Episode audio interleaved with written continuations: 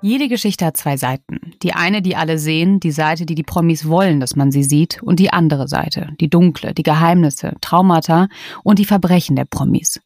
Und so hat natürlich auch die Geschichte von dem Schauspieler Robert Downey Jr. zwei Seiten. Robert Downey Jr. ist, wie viele von euch wissen, oder ganz bestimmt wissen, ein US-amerikanischer Schauspieler. Viele betrachten ihn sogar als den besten Darsteller seiner Generation. Fest steht allerdings, dass er definitiv einer der bestbezahltesten ist. Doch der Weg dahin war steinig, obwohl oder vielleicht sogar gerade weil er eigentlich die idealen Voraussetzungen für eine Karriere in Hollywood hatte. Bevor er seine Mega-Erfolge wie Iron Man oder Sherlock Holmes feierte, verschwand er sogar eine Zeit lang komplett von der Bildfläche. Warum, wieso, weshalb und welches dunkle Kapitel Robert Downey Jr. in seinem Leben hatte, darüber sprechen wir heute in eurem Lieblings-Promi-Crime-Podcast Dark Secrets mit mir, Frederike Goldkamp. Und mit mir, Nina Lenzen. Und der Anlass ist eigentlich ganz witzig, dass wir die Folge machen. Ich habe irgendwie so ein bisschen rumgeguckt und habe gedacht, welche Promis haben jetzt in der nächsten Zeit Geburtstag oder gibt es irgendwie einen Anlass? Weil manchmal wollen wir uns ja so ein bisschen an so Ereignisse koppeln. Und er hat Geburtstag und deswegen machen wir das. Und dann habe ich gedacht, naja, vielleicht hat er ja, vielleicht hat er ja irgendeine Geschichte, die zu uns passt. Und dann bin ich darauf gestoßen habe gedacht, ich habe davon vorher nichts mitbekommen. Ich hatte keine Ahnung. Dann habe ich Fredi Screenshots geschickt und habe gesagt, sag mal, bin nur ich hier irgendwie die Unwissende? Wusstest du was darüber? Und sie sagte auch so, nee, voll die gute Geschichte, lass uns uns tun. Also manchmal haben auch wir nicht immer alles auf dem Schirm äh, und sind dann total happy, wenn wir so zufällig auf so Sachen stoßen. Absolut. Und tatsächlich hat er heute am 4. April Geburtstag. 1965 ist er geboren als Sohn des Independent-Regisseurs Robert Downey Jr. Sr. und der Sängerin bzw. Schauspielerin Elsie Ford. In Manhattan ist er geboren und er wuchs dort mit seiner älteren Schwester Allison auf und zwar in dem New Yorker Künstlerviertel Greenwich. Und seine erste Rolle hat Robbie Downey Jr. bereits mit fünf Jahren gehabt in einem Film seines Vaters. Und ganz früh weiß er auch schon, dass er Schauspieler werden möchte. Und nach der High School in Kalifornien bekam Robert Downey Jr. sogar zwei Auftritte in der erfolgreichen US-Fernsehshow Saturday Night Live. Und der helle Wahnsinn war dann für ihn seine erste, zwar nicht sehr erfolgreiche, aber seine erste Kinoproduktion und zuvor hatte er in ganz vielen Filmen seines Vaters mitgespielt, in Rollen, die allerdings nicht wirklich altersgerecht waren. Dazu aber bestimmt gleich mehr. Und Robert Downey Jr. wächst, so muss man sich das vorstellen, im New York der 60er Jahre auf. Ne? Also Rauschmittel, Alkohol, Drogen. Und äh, das gehört alles zur Tagesordnung in der Kreativszene. Und in einer Dokumentation, den Robert Downey Jr. mit seinem Vater Senior ähm, gedreht hat, sagt er, meine Eltern stellten meine kleine Wiege in den Bereich der Wohnung, wo das Rohmittel durchgesehen wurde. So gewöhnte ich mich daran, mit dem Klappern von den Klappen einzuschlafen. Ich erinnere mich an diese Kakophonie der Kreativität. Viel Zigarettenrauch, Gras und Alkohol, aber vor allem an das Lachen. Und ich glaube, das Zitat zeigt ganz deutlich, was es bedeutet, in den 60er Jahren aufzuwachsen, wenn man halt einen total verrückten Filmemacher wie Robert Downey Sr. als Vater hat. Und man ist einfach immer mittendrin, anstatt nur dabei. Und wie genau sich dieses mittendrin statt nur dabei sich auf das Leben von Robert Jr. ausgewirkt hat, wird Nina gleich noch erzählen. Vater und Sohn hatten immer eine, kann man schon sagen, sehr innige Beziehung, positiv wie auch negativ. Es war vor allem total unkonventionell und das war natürlich für den Junior Fluch und Segen zugleich. Und mit 13 trennten sich seine Eltern und von da an beziehungsweise auch schon vorher führte er auch so ein bisschen so ein kleines Nomadenleben mit seiner Familie. Er lebte mal in New York, mal in London, mal in Santa Monica und sie sind unfassbar oft umgezogen, vor allem aber auch wegen den verschiedenen Projekten der Eltern. Ne? Vater war Filmemacher und äh, deswegen musste er auch um die Welt reisen. Und schließlich im Teenageralter überlegt sich Robert Downey Jr., ich habe keine Lust mehr auf die Schule, ich will Schauspieler werden und schmeißt seine Karriere tatsächlich hin. Und 1987 hat er seinen Durchbruch in dem Film Unter Null, also auf Englisch Less Than Zero. Und da spielt Robbie Downey Jr. Jack, ein Aufreißer und einen kokainabhängigen Yuppie. Und er war damals 22 und dieser Film ist auch ein absoluter Wendepunkt in seinem Leben. Auch hier wieder, wie im Guten und wie im Schlechten. Und wie ich ja schon sagte, jede Geschichte hat halt zwei Seiten. Und Für weitere Filme wurde er in den 80er Jahren gewürdigt und das war zum Beispiel Das dreckige Spiel, in dem er einen Anwalt spielte oder ein himmlischer Liebhaber, wo er halt der romantische Held ist. Und tatsächlich bekommt Robbie Downey Jr. auch Oscar-Nominierungen, zwei Stück. Äh, seine erste bekommt er für die, da hat er hier Charlie Chaplin gespielt. Und das war für ihn natürlich total erfolgreich, für die Kinokassen eher weniger.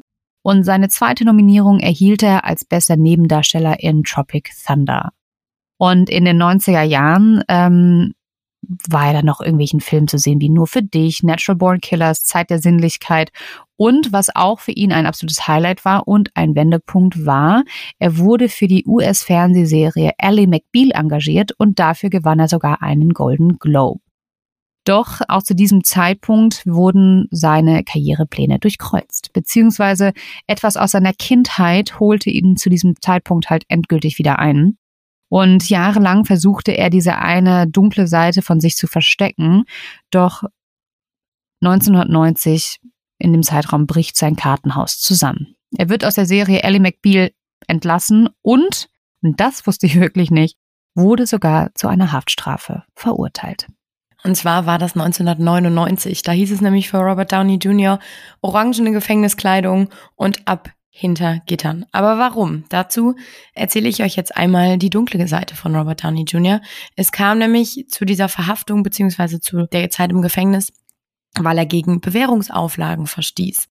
Und wer das jetzt nicht mitbekommen hat, da frage, also ich habe mich auf jeden Fall gefragt, warum war der überhaupt auf Bewährung? Wie kam es überhaupt dazu? Es war so, dass 1996 die Polizei Heroin, Kokain und eine ungeladene Knarre in seinem Porsche fand, als sie ihn angehalten haben, weil er zu schnell fuhr. Und über die Jahre ist er immer wieder auffällig wegen Drogenmissbrauchs und illegalem Drogenbesitzes geworden. Er ist immer wieder verhaftet worden. Es gab einen Vorfall, der für sehr, sehr, sehr viel Aufruhr sorgte. Und zwar wurde er total zugedröhnt im Haus eines Nachbarn gefunden und lag dort in dessen Kinderbett, im Bett des elfjährigen Sohnes des Nachbarn und er wachte dann erst auf, als die Nachbarn sowie die Rettungssanitäter auf ihn runterblickten. Und das war natürlich irgendwie zu viel des Guten. Er musste regelmäßig eigentlich Drogentests machen. Er verpasste dann einige und irgendwann wurde es den Richtern einfach zu bunt und zu viel und sie wollten ihn einfach dann hinter Gitter stecken. Und er flehte den Richter zu dem Zeitpunkt noch an, ihn lieber doch in Rehab zu schicken, anstatt ins Gefängnis zu packen und sagte, es ist, als hätte ich eine Knarre in meinem Mund und ein Finger am Abzug und mir gefällt der Geschmack des Metalls. Also er zeigt so ein bisschen, er weiß genau, dass das, was er tut, nicht gut für ihn ist, aber dass er es irgendwie auch nicht sein lassen kann. Er war zu dem Zeitpunkt auch schon sechsmal zuvor, also vorher in Rehab gewesen. Also es war immer wieder zwischendurch, dass er da irgendwie versucht hat, clean zu werden, aber es einfach nicht geschafft hat. Und er sollte dann drei Jahre im Gefängnis bleiben, aber wurde nach ungefähr einem Jahr wegen guter Führung wieder rausgelassen. Er wurde dann auch 2015 von dem Gouverneur von Kalifornien wegen all dieser Sachen eben entschuldigt sozusagen. Also das machen die Amis ja so. Und von daher ist es jetzt natürlich mehr oder weniger passé, aber A, das Internet vergisst nicht und B, das sind natürlich alles so Dinge, die auch in seinem Führungszeugnis, in seinen Daten natürlich zu finden sind. Und wenn ihr euch jetzt fragt, wie das überhaupt dazu gekommen sein kann, dass er so drogenabhängig und zugedröhnt bei den Nachbarn im Bett lag, das ist eine ganz, ganz traurige Geschichte eigentlich und die fängt schon sehr, sehr früh in seinem Leben an. Also ich habe es ja eben schon gesagt, er ist über sehr viele Jahre drogenabhängig. Der starke Konsum war so in den 80er Jahren. Er spricht auch sehr selten darüber. Also er hat ein paar Interviews gegeben, dem Rolling Stone, der Vanity Fair, da gibt es sehr, sehr viele. Also da scheint es einen Reporter zu geben, der ihn regelmäßig auch im Gefängnis besucht hat damals und dann auch zu Hause. Also die scheinen ein sehr vertrauensvolles Verhältnis zueinander zu haben. Und es gibt eine Netflix-Doku, Senior heißt die. Da erzählt er so ein bisschen über seinen Vater, aber da fällt es auch mehr oder weniger in so kleinen Nebensätzen. Also es ist nicht so, nicht so offensichtlich. Robert Downey Jr. kam das erste Mal mit Drogen in Berührung, da war er sechs Jahre alt. Und zwar war das bei einem Pokerturnier zu Hause mit seinem Vater. Und er trank da Weißwein und sein Vater forderte ihn mehr oder weniger dann dazu auf, doch einfach mal an einem Joint zu ziehen. Sechs Jahre, das ist ähm, viel zu jung. Natürlich kannst du das überhaupt nicht reflektieren und auch nicht verstehen, was das mit deinem Körper macht. Und so kam es natürlich, wie es kommen musste, dass er mit acht Jahren abhängig war. Mit acht? Mhm. Wahnsinn. Mhm. Das ist ein Kind, ne? Ja, und vor allem, aber was ist das denn auch für ein Vater, dass Mhm. er ihm direkt da einen Joint anbietet? Wahnsinn. Mhm. Ganz schlimm. Der Vater äußert sich später auch nochmal dazu in der Doku. Der Grund dafür ist genauso traurig wie die Tatsache an sich, nämlich dass er, wie Fredi eben schon gesagt hat, die Beziehung zu dem Vater war eigentlich gut. Also er hatte ein gutes Verhältnis zu ihm, aber natürlich diese Zeiten damals auch wahrscheinlich der Beruf des Vaters, die Kreise, in der er sich bewegte. Und Robert Downey Jr. wollte einfach die Aufmerksamkeit. Er wollte irgendwie ein cooles Verhältnis zu seinem Papa weiter haben und das machte es sehr vertraut. Sie nahmen nämlich dann zusammen einfach Drogen. Er wollte die Beziehung zu seinem Vater aufbessern. Er wollte mit ihm quasi sich ja weiter verbinden und das war irgendwie für ihn die einzige Art von Aufmerksamkeit und Liebe, die er dann von seinem Vater irgendwie bekam. Er sagte dann auch mal in einem Interview, als mein Vater und ich Drogen zusammennahmen, dann war das, als würde er dadurch seine Liebe zeigen, als wäre das der einzige Weg für ihn. Und das ist ja schon irgendwie total traurig, wenn man sich überlegt, dass so ein achtjähriger Junge, sag ich jetzt mal, dass der versucht, über eine solche Handlung irgendwie die, die Beziehung zu seinem Vater besser zu machen oder irgendwie die Aufmerksamkeit zu bekommen. Und es war eben auch so klar, auch die Zeit natürlich damals, es lagen überall Drogen zu Hause rum. Deswegen war es total leicht für ihn auch daran zu kommen und damit in Berührung zu kommen und nicht dieses, äh, was andere Kinder oder andere Menschen natürlich haben, dieses, wo kriege ich meine Drogen her? Mhm. Muss ich erstmal irgendwie natürlich drankommen. Und das Schlimme ist, oder eigentlich das Gute, also sein Papa starb 2021. Die hatten natürlich dann in der ganzen Zeit, wo es Robert Downey Jr. schlecht ging und er immer wieder in Rehab musste, war das Verhältnis natürlich verständlicherweise nicht so gut. Aber als er clean wurde, ab da wurde das Verhältnis der beiden wieder besser. Und sie waren dann auch bis zu seinem Tod sehr, sehr, sehr eng. Und in dieser Doku, in dieser Netflix-Doku sagt sein Vater auch einmal über seinen ja wirklich unverantwortlichen Erziehungsstil, dass es ähm, ein schlimmer, dummer Fehler gewesen sei, einem Sechsjährigen Drogen zu geben. Also ich meine, zum Glück ist ihm das bewusst gewesen, aber es ändert natürlich nichts an der Tatsache, dass er seinen Sohn auf ja sehr sehr schlimme Wege ja eigentlich gebracht hat. Und die Zeit im Gefängnis, ich habe es ja eben schon erwähnt, da wird er einmal besucht oder mehrere Mal, ich glaube fünfmal von diesem Vanity Fair Reporter und er erzählt so ein bisschen, er war da natürlich nur bekannt als Insasse Nummer P50522. Vielleicht war es auch so ein bisschen sein Glück, dass vor Ort vor allem die anderen Insassen gar nicht so wirklich wussten, wer er war, weil mhm. wir erinnern uns natürlich zurück zu der Zeit, hatte er schon großen Erfolg und er war ein guter Schauspieler, der eigentlich ja nur auf dem Weg war, noch besser zu werden. Und das war natürlich dann so ein Cut plötzlich in seinem Leben. Er arbeitet dort in der Küche, kämpft mehr oder weniger ums Überleben, weil natürlich, auch wenn es jetzt das Gefängnis war, kein Hochsicherheitsgefängnis, also es war so mit, mit geringen Sicherheitsstandards, weil er halt eben nicht so eine Gefährdung war, aber trotzdem war in diesem Gefängnistrakt oder in diesem Gefängniskomplex, so ist es vielleicht besser, an sich ähm, nur dann eben weiter ähm, sicherer eingesperrt saßen auch Leute wie Charles Manson zum Beispiel. Ne? Also in dem Gefängnis, das war ein, mh, das war ein und dasselbe Gefängnis, ja. Oh krass. Und ich habe gerade das ähm, vergessen, wie es heißt. Ich habe es mir irgendwo aufgeschrieben. Es hat Corcoran. Das ist so ein berüchtigtes Gefängnis eigentlich in Kalifornien. Und da saß er halt eben auch ein. Und natürlich kann man sich vorstellen, er war jetzt nicht so gefährlich, aber da saßen natürlich auch andere Leute. Und er hat sich so ein bisschen versucht, aus einem zurückzuhalten und wusste dann, und das war sein Glück, und das sagt er auch später, dass er dort natürlich nicht mehr wirklich in Berührung kam mit Drogen. Mhm. Das war sein Glück weil er hätte natürlich auch da super schnell irgendwie an Drogen kommen können, aber dann hätte er sich natürlich in so eine Abwärtsspirale, dann wäre er abhängig gewesen von einer Person, die da ist, die im Zweifel wahrscheinlich auch keine gute Person ist ja. und irgendwie mit schlechten Menschen in Kontakt gekommen und das wollte er einfach vermeiden. Und so hat er sich aus einem rausgehalten, war aber auch ständig hungrig, also er hat um die zwölf Kilo abgenommen in der Zeit, weil das Essen einfach nicht gut war und jedes Mal, wenn der Vanity Fair äh, Reporter kam, musste er erstmal mit ihm zu so einem Automaten und erstmal dann ähm, was zu essen da holen und so. Er schlief einfach natürlich total schlecht, aber, und das sagt der Reporter auch, beschreibt ihn als sehr muskulär und fit doch auch irgendwie. Also er hat mhm. körperlich dann doch auf sich geachtet. Er hat vor Ort, das muss man auch dazu sagen, er hatte zu dem Zeitpunkt einen Sohn und eine Frau, nämlich seinen Sohn Indio und dessen Mutter Deborah Falconer. Das war seine erste Frau. Das wird später auch nochmal, ja, interessant, denn ähm, Robert Downey Jr. sagt, ihm sei die Sucht in die Wiege gelegt worden. Und das Schlimme ist, dass man eigentlich fast sagen kann, dass er das seinem Sohn, seinem Erstgeborenen, auch irgendwo mit auf den Weg gegeben hat. Und er erzählte früher in diesem Interview, dass er sich total schuldig fühlt, den beiden gegenüber, weil er halt eben sagt, er hat Debbie allein gelassen mit dem Sohn.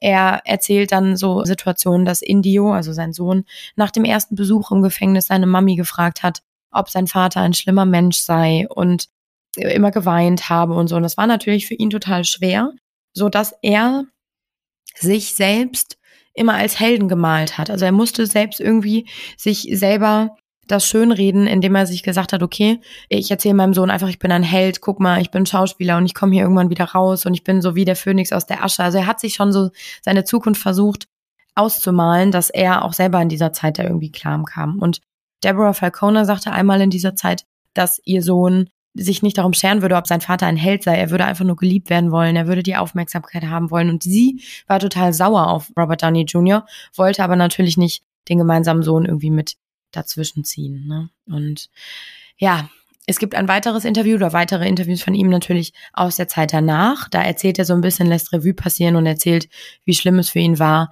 was er durchmachte, als er realisierte, dass er jetzt wirklich ins Gefängnis gekommen oder kommen muss. Mhm. Das natürlich für ihn total ein totaler Schock gewesen war. Und dann wäre irgendwann, also er beschreibt so mehrere Phasen, aus dem Schock wäre irgendwann Gleichgültigkeit geworden, was natürlich auch ein total wichtiger Schutzmechanismus ist, um in diesem Gefängnis irgendwie, ja, sich zu schützen oder diese Zeit irgendwie besser zu überstehen. Und er habe in diesem Gefängnis super schnell die Regeln lernen müssen und beschreibt so ein bisschen, wie es dann dazu ging. Also er beschreibt es vor allem so, er sagt, es geht am Ende in so einer Gefängniszeit um Waschbecken und Toiletten. Und er war derjenige, der äh, nachkam. Er war der Neue. Und deswegen mhm. waren es nie wirklich seine Waschbecken und seine Toiletten gewesen. Er war nur der Gast und so hat er sich auch verhalten müssen. Und das umschreibt, also ne, Robert Downey Jr. hat die Tendenz und auch ein Talent dazu, in, vor allem in Interviews sehr bildlich zu sprechen und immer irgendwie Vergleiche zu ziehen und irgendwie Beispiele zu suchen. Und auch das ist wieder so ein Beispiel, dass er einfach sagt, er war er war der Außenseiter, er musste sich fügen, er musste sich so verhalten, wie dass diese Oberknast die Leute da irgendwie von ihm verlangt haben, weil sonst wäre er irgendwie in Gefahr gekommen. Und auch in dieser Zeit natürlich, vor allem im Gefängnis, hat er auch über die Beziehung zu seinem Vater gesprochen. Sagt, dass er ihn total idealisiert hat damals. Ne? Und sagt, ich erinnere mich daran, mit ihm durch die Stadt zu laufen. Mein Vater hatte ein Superman-T-Shirt an. Zu Hause saß er in einem Stuhl, der einem Thron ähnelte. Er war groß, gut aussehend, all das. Und immer sagten Leute, hey, das ist Bob Downeys Kind. Also er wurde immer nur identifiziert über seinen Vater. Und ja, das, was ich eben schon gesagt habe, ist, dass er halt eben sagt, er hat von seinem Vater wahrscheinlich diese Sucht vermutlich geerbt, wenn das überhaupt geht, aber wahrscheinlich so gewisse Züge und Gene kann man wahrscheinlich schon irgendwie mitbekommen. Und das Tragische ist einfach, dass sein Sohn Indio, ich glaube, da war er 20, eben auch von der Polizei verhaftet wurde wegen illegalem Drogenbesitzes und einen ähnlichen Weg wie sein Vater eben dann ging. Und Robert Downey Jr. sagte damals darauf, dass er dankbar war für das Intervenieren, für das Eingreifen der Polizei, weil das Glück sein kann für seinen Sohn, wenn der dann ins Gefängnis kommt und diese Chance eben auch bekommt, sein Leben irgendwie umzudrehen und sein Leben irgendwie besser zu machen. Und es ist natürlich irgendwie tragisch, wenn man überlegt, dass, dass er das von seinem Vater mitbekommen hat und er mhm. hat das auch an seinen Sohn weitergegeben. Das ist total traurig. Aber wie Friedi eben auch schon sagte, es ist natürlich auch ein schöner Weg, den man vor allem bei ihm jetzt gerade sieht. Und ich finde auch deswegen diese Folge so schön und so wichtig, weil viele von mhm. euch haben in den letzten Folgen angemerkt, und das ist auch vollkommen verständlich und richtig, wir haben das selber auch gesehen, wir haben voll viel über Missbrauch, sexuellen Missbrauch gesprochen und so sehr, sehr traurige, dunkle Themen. Und deswegen finde ich diese Folge auch so passend, weil es ist ein Promi mit einem sehr dunklen Geheimnis, mit einem, er ist sehr tief gefallen, eigentlich mhm. quasi einmal Hölle und zurück und hat sich seinen Weg irgendwie nach oben wieder gebahnt ne? oder geebnet selber und das auf eine sehr beeindruckende Art und Weise. Ja, finde ich auch. Also er hat wirklich das Ruder wieder rumgerissen. Ne? Man muss jetzt mal überlegen, ich meine, er war ja irgendwo schon auf dem Höhepunkt mit einer Oscar-Nominierung, aber halt unter Drogen, komplett. Und auch er konnte nicht wirklich die Schauspielerei von sich selber trennen. Das musste er auch lernen. Also das hatte ich ja gesagt mit dieser Rolle in seinem Film Unter Null, wo er Jack spielt, diesen Kokainabhängigen. Er hat diese Rolle wahnsinnig gut gespielt, weil er halt sagt, er hat sich selber gespielt, nur noch schlimmer. Und danach soll es auch mit den Drogen noch schlimmer geworden sein. Und er konnte einfach diese klaren Grenzen nicht ziehen und das war alles fließend. Ja, und dann kam diese, diese, diese Abwärtsspirale. Und bevor ich auf den Weg nach oben drauf eingehe, wollte ich auch noch mal kurz als äh, Fun Fact, dass er ja auch mit Sarah Jessica Parker zusammen war. Das hoffe, wusste ich, ich auch nicht. nicht. Ich wusste ja, es nicht. Ja.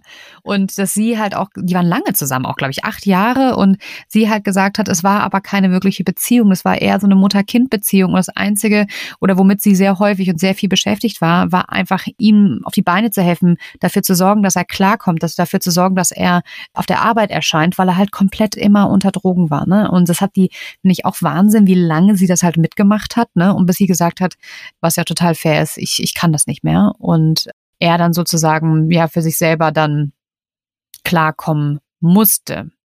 Und das ist er ja dann auch. Äh, wie Nina ja schon sagt, in den 90er Jahren war schwierig, ne? ganz viele Schlagzeilen mit Rehab und Gefängnis. Und dann reißt er das Ruder um. Nämlich Mitte der 2000er Jahre kommt der Wendepunkt. Und damals, da war er 40. Das muss ich 40 Jahre lang oder 45 Jahre lang hatte dieser Mensch Kontakt zu Drogen. Und er wird wieder clean. Ganz kurz an dieser Stelle. Ich bin immer überrascht, was der Körper aushält. Mhm. Ne? Dass der das, dass ein Körper das 40 Jahre lang so mitmacht. Und auch verzeiht, ne? Das finde ich ja. auch so krass, dass, dass, also ich meine, ich weiß jetzt nicht, was er, ob er gesundheitlich irgendwie zu Hause mhm. da Probleme hat und darüber vielleicht auch nicht spricht, aber er wirkt ja eigentlich als wäre er super fit, der ist total mhm. durchtrainiert, wenn du den siehst, der springt da rum wie ein junges Zicklein irgendwie ja. und, und spielt immer so krasse Rollen. Also von außen betrachtet wirkt es nicht so, als hätte sein Körper da riesengroße Schäden davon getragen. Nee, überhaupt nicht. Also diesen jahrelangen Drogenmissbrauch sehe ich ihm so auch nicht an. Und er lässt sich ja dann, als er clean wird, auch von seiner Frau Deborah scheiden und findet dann sehr, sehr, sehr zur gleichen Zeit sein privates Glück mit der Filmproduzentin Susan Levine. Und zu diesem Zeitpunkt natürlich äh, fing er auch an, mit positiven Schlagzeilen zu glänzen. Sie lernten sich 2003 kennen, hatten 2003 ihr erstes Debüt auf dem roten Teppich und auch im gleichen Jahr verloben sie sich. 2004 ist die Scheidung dann endgültig durch mit Deborah und 2005 heiratet er Suzanne. Und er soll wohl vor dieser Zeremonie so nervös gewesen sein, dass er sich mit einer Runde Kung Fu beruhigen bzw. auspowern musste. Man musste ich so lachen, weil ich heirate ja auch und ich Gott, ich so, oh Gott, wird man da so nervös? Oh Gott, ich, ich glaube schon. Ja, meinst du? Mhm. Oh Gott, Nina, also jeden bis jetzt auf jeder Hochzeit. Ähm, ein Freund von mir aus der Heimat, wirklich eine harte Nuss irgendwie. Ja. Als der geheiratet hat, war der so nervös vorher. Ich glaube, das ist, da packt's einen, egal wie emotional. Und du bist sehr emotional, oh, Frederik. Oh, da brauchen wir nicht so reden. ich bin so froh, dass du an meiner Seite bist. Dann sitzt du in der ersten Reihe und dann, und dann geht's. Und lache. Grinse dir zu und dann ist alles wieder gut. Dann ist gut. Und mit ihr hat er, wie gesagt, die große Liebe gefunden tatsächlich. Und sie war auch der Grund, warum er 2008 die Rolle des Sherlock Holmes bekam. Und da ist auch die Auflösung für unser Rätsel bei Instagram. Sherlock Holmes, ne? Backerstraat ist eigentlich ja die Baker Street auf Englisch. Das äh, Backerstraat ist ja holländisch und Sherlock Robert Downey Jr. Also ein bisschen um die Ecke gedacht, aber vielleicht haben die einen oder anderen von euch es rausbekommen. Und Susan arbeitete mit Guy Ritchie zusammen, weil sie ist äh, Filmproduzentin und deswegen hat sie sozusagen die beiden vorgestellt und war dann der Grund, warum Robert Downey Jr. seine legendäre Rolle als Sherlock Holmes bekam. Und es geht einfach alles, das merkt man mal wieder, über Vitamin B. Also auch ein Appell an euch, wenn ihr Vitamin B habt, nutzt es bitte. Selbst die größten Promis und Hollywood-Stars machen das auch. Es gibt nichts, warum man das nicht ausnutzen sollte. Und 2010 gewinnt er dann seinen zweiten Golden Globe und bedankt sich dann auch bei seiner Frau, weil er auch einfach sagt, ohne sie wäre er wahrscheinlich sonst so, wäre irgendwie Tellerwäscher, aber er wäre nicht da, wo er jetzt ist. Und er verdankt, glaube ich, ihr auch seine ganze Stabilität in seinem Leben. Und ich, ja, Du Eine Sache wollte ich dazu sagen, ja, weil gerne. sie nämlich auch mal über diese Zeit gesprochen hat. Mhm. Und sie sagt, am Set haben die sich ja kennengelernt von ja. Gothica. Und ja. dass sie da schon sehr schnell gemerkt hat, dass er etwas versteckte, dass er mhm. nicht nur ein genialer Schauspieler war, sondern dass er irgendwas mit sich herumtrug. Und sie wird wahrscheinlich damit auf seine, seine Vorliebe oder seine Affinität zu Drogen irgendwie anspielen. Und sie hat ihm damals ein Ultimatum gestellt. Sie hat gesagt, du musst clean werden bzw. bleiben oder ich bin weg. Also ähm, sie hat ihm wirklich ja vorausgestellt, dass wenn er weitermacht so, dass sie dann einfach nicht an seiner Seite bleibt, so wie manche andere Frau bevor mhm. und oder zuvor. Und so hat es dann eben, so wie du eben schon sagtest, es hat geklappt. Er hat sich das wohl zu Herzen genommen und die zwei sind jetzt immer noch ja auch sehr happy. Ja. Und das finde ich so schön, dass dass man sieht, dass er auch dann irgendwie bereit dazu war und diese Hilfe irgendwie angenommen hat und sich eben dann wirklich da finale Hilfe nochmal geholt hat mit so einem Zwölf-Schritte-Programm, das hat er mal erzählt, mhm. dass er mhm. irgendwie Yoga, Meditation und Therapie gemacht hat, ganz lange. Und dann auch natürlich, und ich glaube, das ist auch ein Schritt, der echt nicht leicht ist, aber er musste natürlich, es hat damals, so wie du eben auch schon sagtest, Gott und die Welt ja irgendwo schon mitbekommen. Und vor allem in der Filmbranche war das eben kein Geheimnis, dass Robert Downey Jr. ein Drogenproblem hat. Und ja. so musste er dann, als er wirklich clean war, musste er natürlich irgendwo sich hinstellen und sagen, hey Hollywood, ich komme zurück und diesmal bin ich clean. Und dieser Anfang oder beziehungsweise dieser Step ist wahrscheinlich überhaupt nicht leicht. Plus, also man glaubte ihm das halt auch nicht. Ne? Ja, ja wie denn auch? Man hat ihn ja auch gar nicht anders kennengelernt und das hat er ja wahrscheinlich schon mehrmals gesagt und er war auch bekannt dafür, wirklich sehr, sehr schwieriger Kandidat an Set gewesen zu sein und ich finde es auch total schön. Also die beiden sind jetzt seit 18 Jahren glücklich verheiratet und wenn man sich das mal auf Instagram anschaut, auf seinem Account, sind die auch noch total verliebt. Also wirklich Zucker. Sie haben zwei Kinder. 2012 kam das erste, 2013 kam das andere Kind, die Tochter auf die Welt und sie scheinen halt wirklich eine gefestigte Beziehung zu haben und eine schöne Familie zu haben und dass er einfach tatsächlich den Spieß umdrehen konnte, was total schön ist und nicht nur in der Familie dann oder gesettelt ist und eine schöne Familie hat, sondern dann halt auch noch passend dazu. Und es ist ja mal oft so, ne, wenn es einem gut geht, passieren auch gute Dinge er seine ikonischen Rollen bekommen hat. Iron Man, Sherlock Holmes und Iron Man muss sich vorhin so grinsen, weil wahrscheinlich ganz viel in dieser Rolle auch einfließt, wo er seinem Erstgeborenen immer gesagt hat, ich bin irgendwie ein Superheld, ne? Und wahrscheinlich konnte er dann damit ganz viel einfließen lassen. Und diese beiden Rollen brachten ihn halt an die Spitze Hollywoods und machten ihn in drei aufeinanderfolgenden Jahren zum bestbezahltesten Schauspieler der Welt. Und das war, da hat er 80 Millionen US-Dollar umgerechnet, 73,7 Millionen Euro im Jahr verdient. Also er hat es wirklich von ganz unten aus dem Knast nach ganz, ganz, ganz oben geschafft. Und ich finde es halt so verrückt, weil das ja alles, ja, das ist ja alles, dieser Ursprung bei ihm ja auch in der Kindheit ist, ne? Und er hat ja auch in der Kindheit beide Seiten mitbekommen. Er hatte diese so wirklich, ich habe das Gefühl, bei ihm liefen immer zwei Pfade parallel in seinem Leben. Immer der gute Pfad, der du hast alle Möglichkeiten, Hollywood-Schauspieler zu werden und die besten Voraussetzungen und die besten Connections der andere Pfad war dieser, dieser Drogenpfad, ne? Und er wandelte halt immer hin und her und am Ende hat er sich ja dann, Gott sei Dank, äh, für den richtigen Weg entschieden. Und man könnte natürlich jetzt auch meinen, nach der Folge, dass Robert Downey Jr. seinem Vater das übel nimmt, dass er ihn sozusagen vom rechten Weg abgebracht hat. Aber das ist gar nicht so. Und so wie die ganze Öffentlichkeit ihm seine Drogeneskapaden und die Gesetzesbrüche verziehen hat, so, so sagt er, ist er auch mit seinem Vater, der ja 2021 2021 verstorben ist, im Rhein. Und wie Nina ja auch schon sagt, es war für ihn einfach die, das war 1988 das Interview, diese einzige Möglichkeit der Drogenkonsum, um seinem Vater nahe zu kommen. Und so verkorkst das ist, war das ja ein Ausdruck deren Liebe zueinander und die einzige Art, die er kannte. Und ich finde, da kann man auch einem Jugendlichen, ja, was, ich meine, wenn das die einzige Art und Weise ist, die er kennt, ist es auch, glaube ich, sehr, sehr schwierig, davon wegzukommen. Ne? Dann braucht man ja neue Eindrücke, die einem zeigen, sozusagen, was richtig ist. Aber was natürlich total schwer ist, wenn man seinen Vater bewundert und liebt. Ich meine, die haben den gleichen Namen, die haben, machen die gleiche Karriere. Also sein Vater hat Filme gemacht, was er ja natürlich immer total bewundert hat. Wollte ja offensichtlich auch in die Richtung gehen. Also ich kann es mir nur vorstellen, wie schwierig und wie die innere Zerrissenheit sein muss, wenn du jemandem nacheiferst und jemandem als Vorbild siehst und bewunderst, der aber eigentlich total, ja, nicht, nicht toxisch wollte ich jetzt nicht sagen, aber so auch sehr schlechte Angewohnheiten hat mit Drogen. Ne? Also wie soll man das denn als Jugendlicher trennen können? Dass man ja. sagt, das alles ist toll, was du machst und nur diese eine Sache ist nicht toll, das schafft man ja überhaupt nicht. Und da komme ich auch, auch irgendwie zu meiner Conclusio.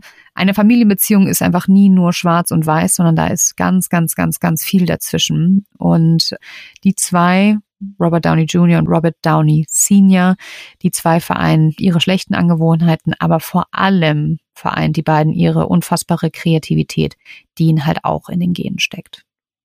Mhm, das stimmt. Und ich glaube tatsächlich, dass er auch nur so, oder was heißt nur, das ist jetzt falsch, aber ich glaube, dass er vor allem so erfolgreich werden konnte mit seinen Filmen und in seinen Rollen, vor allem, wie du eben schon sagtest, in Iron Man zum Beispiel, weil er eben diesen Weg hinter sich hat, weil er diese Lebensgeschichte hat, weil er diese Vergangenheit hat. Und genau das macht ihm ja zu dem, der er heute ist. Und er weiß, was das bedeutet, ganz unten zu sein. Und er weiß, was es bedeutet, sich hochzukämpfen, an seinen Traum zu glauben, weiterzumachen und irgendwie dadurch bekommt er so eine gewisse Tiefe, finde ich. Und so eine mhm. gewisse, ja, so, ja, so eine Tiefe, das passt eigentlich ganz gut. Und irgendwie sind ja seine Filme, die gut sind und die erfolgreich waren, auch die, die so, ein, so einen ähnlichen Strang oder so eine ähnliche Geschichte erzählen, nämlich irgendwas rund um jemand fällt und steht wieder auf, eine harte Reise, eine Erlösung. Und ich habe dann mal, also ich habe Iron Man mal geguckt, aber das ist schon ewig her. Und irgendwie habe ich dann gedacht, naja gut, okay, diese Rolle Tony Stark, die er ja spielt, es ist ähnlich. Sie beide, also auch Tony, stark ähm, ist drogenabhängig in diesem Film oder nimmt Drogen. Es ist auch ein sehr erfolgreicher Mensch, ein Milliardär mit viel Erfolg und viel Anerkennung. Und er ist auch auf den falschen Weg gekommen, gibt aber nicht auf und wird stärker und kommt besser zurück. Und irgendwie es ist so gleich. Es ist so mhm. gleich und es ist so parallel, wie du eben auch schon gesagt hast.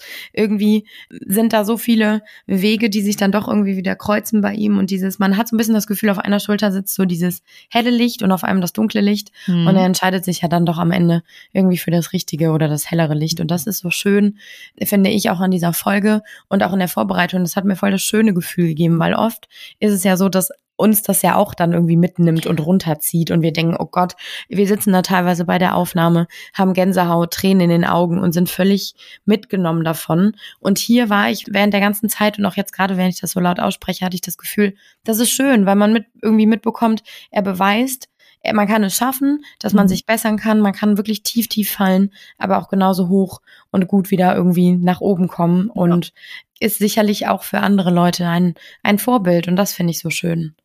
Ja, ist eine klassische Heldenreise. Mhm. Das ist wirklich die klassische äh, Heldenreise und deswegen Robert Downey Jr. ist auf jeden Fall der Held unserer jetzigen oder heutigen Folge. Und jetzt kommen wir zum Ende noch. Ich habe es natürlich nicht vergessen. Das Quiz.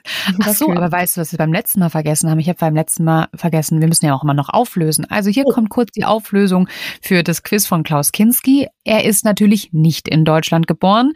Er ist in Polen geboren. Also alle anderen beiden Sachen waren richtig, nur der Fakt oder die These, die Aussage, so, die Aussage ist richtig, die Aussage, dass er in Deutschland geboren ist, war falsch. So, Nina, ich weiß ja wie immer nichts. Nina hat was vorbereitet. Zwei Wahrheiten, eine Lüge. Und ich bin wirklich sehr gespannt, ob wir ihr auf den Leim gehen. Also, fangen wir an mit Fakt Nummer eins. Nachdem er sich selbst geholfen hat, wieder nüchtern und clean zu werden, hat er sich gedacht, er will auch etwas für das Klima tun und für die Welt tun. Und so kämpft er seit Jahren schon gegen die Erderwärmung, gegen die Klimakrise und versucht, den Planeten zu einem besseren Ort zu machen. Mhm. Fakt Nummer zwei. Robert Downey Jr. war ein paar Monate mit Schauspielerin Gwyneth Paltrow zusammen. Fakt Nummer drei. Robert Downey Jr. wurde einmal aus der Rehab, aus der Entziehung, äh, wie heißt das, Entzugsklinik mhm. entlassen, damit er ein Musikvideo für Elton John drehen konnte. Okay. Oh Gott, das ist sicher wirklich schwierig. ähm, weil alles irgendwie sein kann. Also ich kann mir vorstellen, dass er, ne, wenn man ja so schlimme Sachen überwunden hat, dann will man ja oft Gutes tun. Also Fakt Nummer eins kann ich mir vorstellen dass er eine Affäre mit Gwyneth Paltrow hatte, kann ich mir natürlich auch vorstellen, weil die haben ja zusammen bei Iron Man gespielt und waren da ja ein Liebespaar und ganz oft ist da ja dann auch ein bisschen was dran. Und ich kann mir Fakt Nummer drei auch vorstellen, weil er ja singen kann. Oh, so schwer. Ja. ähm, ich nehme Fakt Nummer drei. Dass das falsch ist? Ja. Ich bin äh, gespannt, was ihr dazu sagt.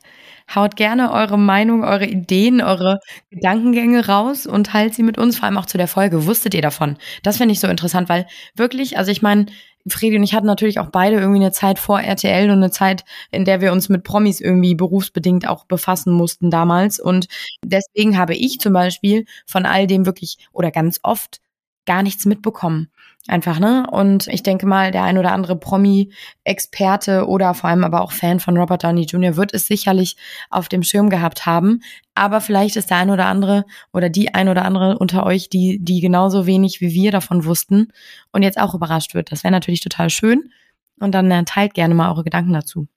Ganz genau. Und damit entlassen wir euch in diesen wunderschönen Tag. Wir wünschen euch frohe Ostern, habt eine schöne Zeit mit eurer Familie und genau, erholt euch gut, geht spazieren, esst ganz viel Schokolade. Ich habe gefastet, ich habe jetzt so Bock auf Süßigkeiten.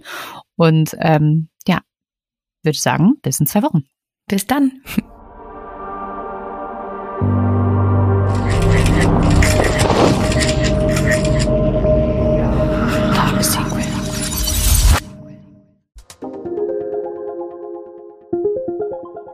Dieser Podcast wurde produziert von der Podcastagentur an der Alster.